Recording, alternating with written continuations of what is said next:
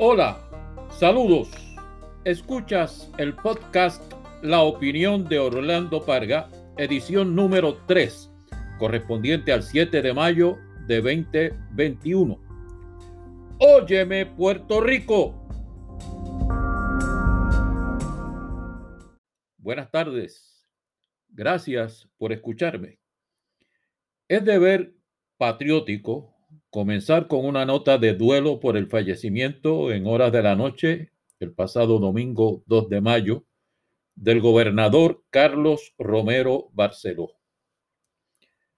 Carlos tuvo una vida prolongada, una vida espectacular, durante la que sirvió a Puerto Rico como alcalde de San Juan, gobernador de Puerto Rico, senador, comisionado residente de Puerto Rico en Washington, y a su ideal de estadidad con inquebrantable tenacidad y lealtad.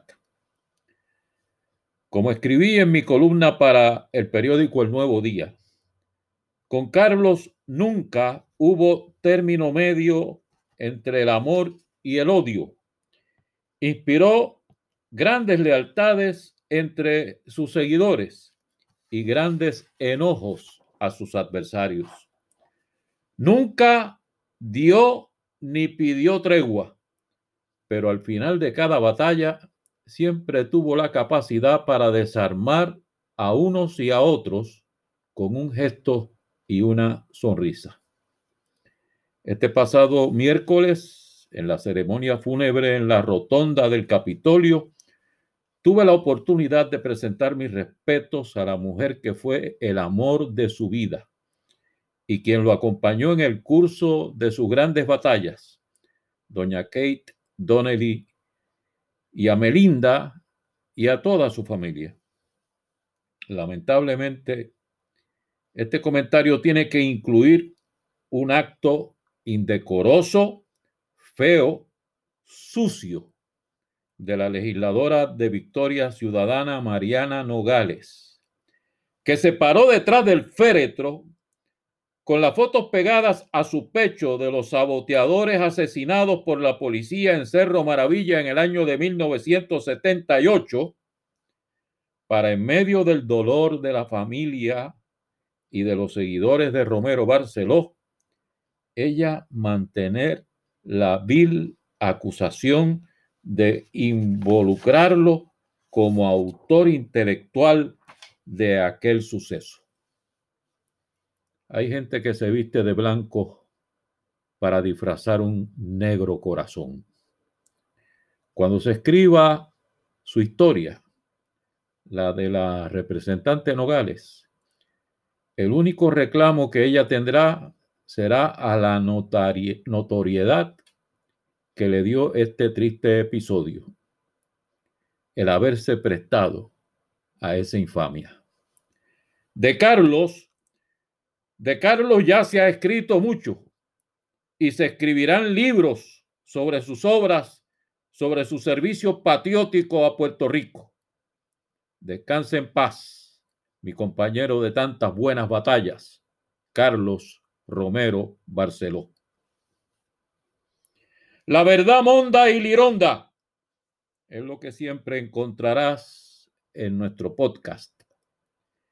En Puerto Rico, desde tiempo inmemorial de nuestras raíces ancestrales, existe y predomina una cultura machista que de una u otra forma se manifiesta en la conducta del hombre puertorriqueño en nuestra interacción con la mujer puertorriqueña. Y no me contradigas tú, hombre, que me oyes decirlo, porque tú sabes que es la verdad. Esa conducta ha ido amainando según fueron cambiando los tiempos y ya se hizo socialmente inaceptable. En tiempos de nuestros abuelos eso se llamaba asuntos de dormitorio pero ya no pueden ocultarse en cuatro paredes ni bajo las sábanas. Y cuando emerge como bestialidad del hombre incapaz de domar sus más bajos instintos, entonces llegamos a la horrible situación que estamos viviendo estos días, con repetidos actos de maltrato y de violencia contra la mujer, de horribles asesinatos que se repiten con inusitada frecuencia.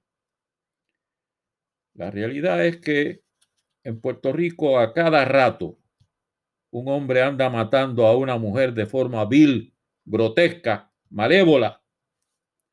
La semana pasada fue horrible, como horrible la reacción de las autoridades.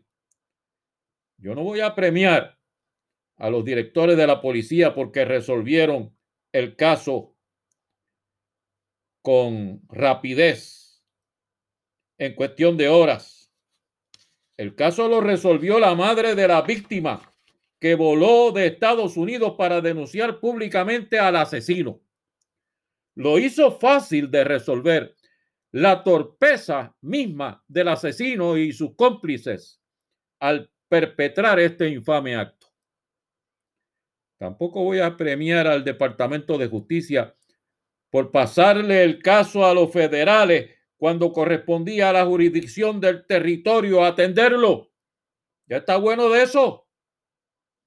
El gobernador Pedro Pierluisi hizo lo correcto, declarando un estado de emergencia, pero esto no se resuelve con papeles, ni con órdenes ejecutivas, ni con leyes inefectivas.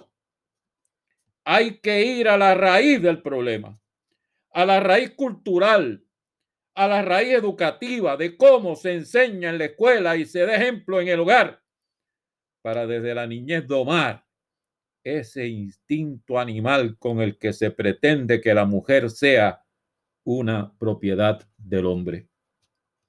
La escuela ha fallado, la iglesia ha fallado, la institución de la familia ha fallado, el gobierno ha fallado. Es tiempo ya de reconocerlo y más que tiempo de remediarlo. Y esta, mis amigos, es la verdad.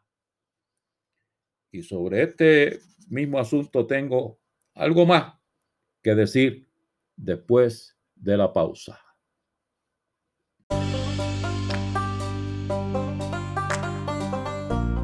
La opinión de Orlando Parga número 3 correspondiente al 5 al 7 de mayo de 2021.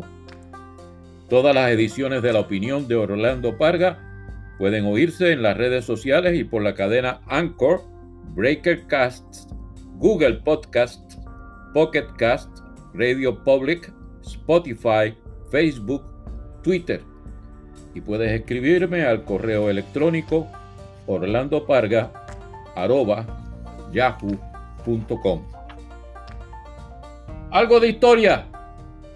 Tal día como hoy, el 7 de mayo de 1789, en New York, fue celebrado el primer baile de inauguración presidencial tras la juramentación de George Washington. El 7 de mayo de 1914, el Congreso de Estados Unidos oficializó el segundo domingo del mes de mayo como Día de las Madres. Felicidades a todas las madres que nos oyen. Y para los amantes de la música de big bands, como yo, el 7 de mayo de 1941, Chattanooga Chuchu de la orquesta de Glenn Miller se convirtió en el primer disco de oro de la historia. Y el 7 de mayo de 1992 se retiró el jinete puertorriqueño Ángel Cordero Jr., dejando para la historia un impresionante récord de 7.057 carreras a caballos de pura sangre.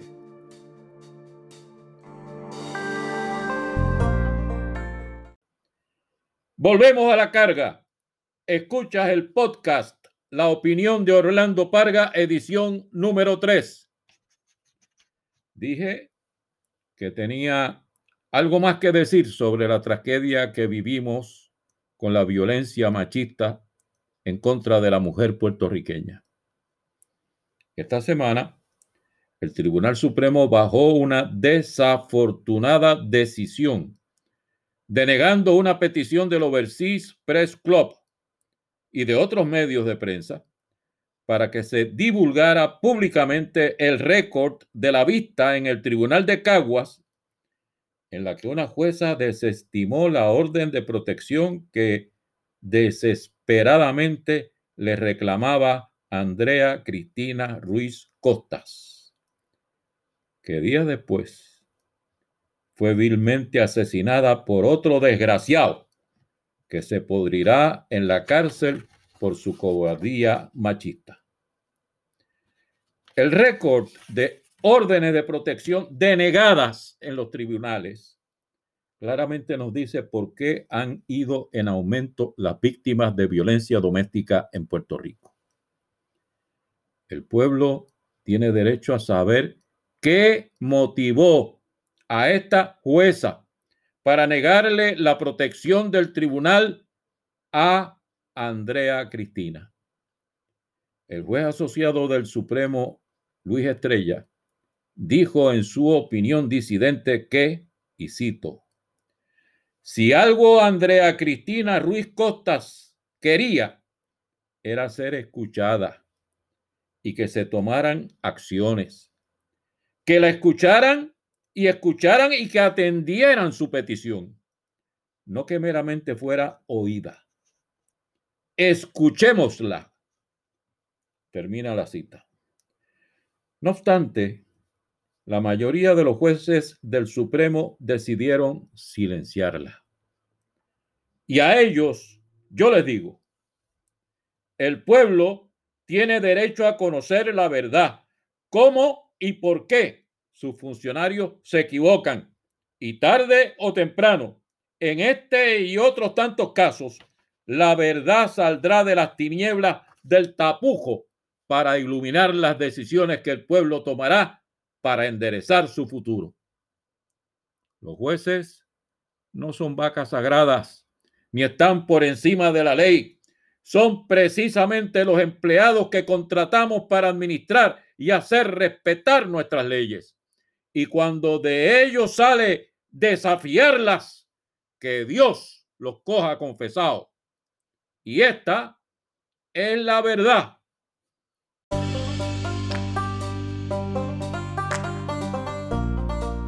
el podcast La opinión de Orlando Parga número 3.